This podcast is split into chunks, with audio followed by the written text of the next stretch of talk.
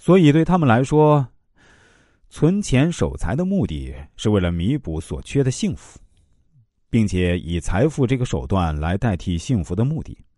除了钱财之外，其他例子也不少。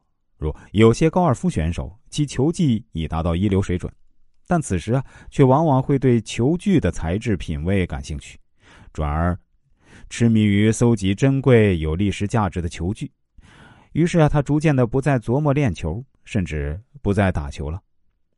这类选手将享受搜集精致的球具，替代了球赛的原来目的。又比如啊。忘记汽车是用来代步的原始目的，每天把车仔仔细细的擦拭清洗，把爱车保养的闪闪发亮、光可见人。通常没有经济能力到高级场所去的人呢，更喜欢向他人炫耀自己的爱车。为了消除心中对不够富有的现状不满，而将汽车的外观美化当做一种补偿代替的心理作用。替代行为尚有一种类型，那就是升华模式。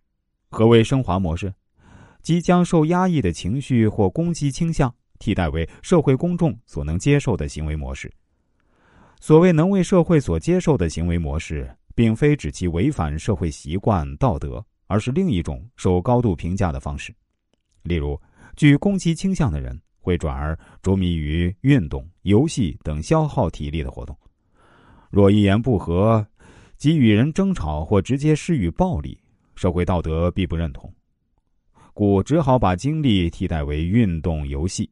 若其精力过人，原本只是个替代的角色，却往往发展出优异的运动能力，甚至成为一流选手。除了运动之外，经常与政治抗争的政治家、激烈的企业家、外科医生等呢，时常也由于某些攻击倾向，替代转变的例子。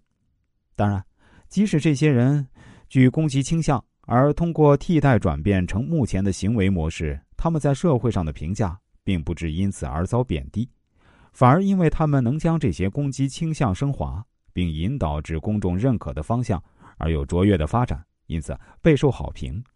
升华模式的替代行为不仅限于出现在攻击倾向上，例如性欲等，也往往会升华为舞蹈、握手、散步等。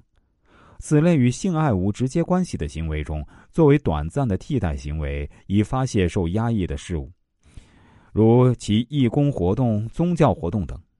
若解释为人欲升华的一种运动，也不为过。热衷于义工或宗教活动、对异性完全不感兴趣的人，此类倾向的可能如果愈强烈，这样的需求也愈高。只。兰不过害怕将此需求直接表达出来罢了。